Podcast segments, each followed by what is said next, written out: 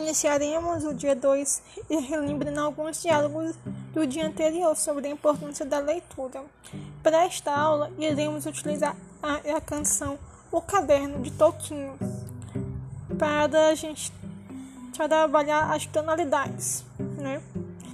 Qual é a sílaba mais forte, qual é a sílaba mais fraca. A gente, a gente vai dar exemplos de casa, qual é a sílaba mais forte e mais fraca na palavra casa? Casa.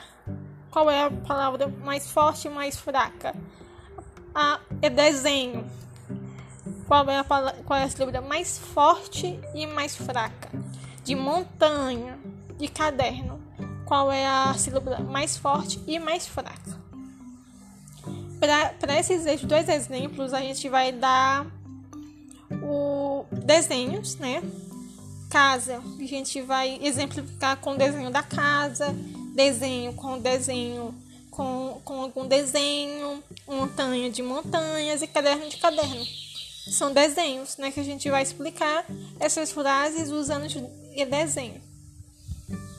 Para atividade, a gente vai pedir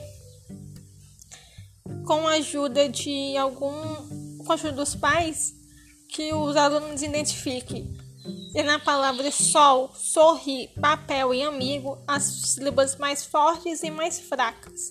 E depois escreva de forma livre as palavras citadas. Essa forma livre é a forma que é a forma que o aluno entende sobre a palavra. Por exemplo, na minha turma é, tinha, tinha uma menina que ela botou lobo só que ela não botou lobo, ela botou obo.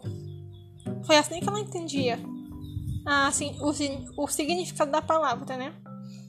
E esse é o nosso segundo dia. A gente vai praticar sobre o tom, o tom e a tonalidade das palavrinhas.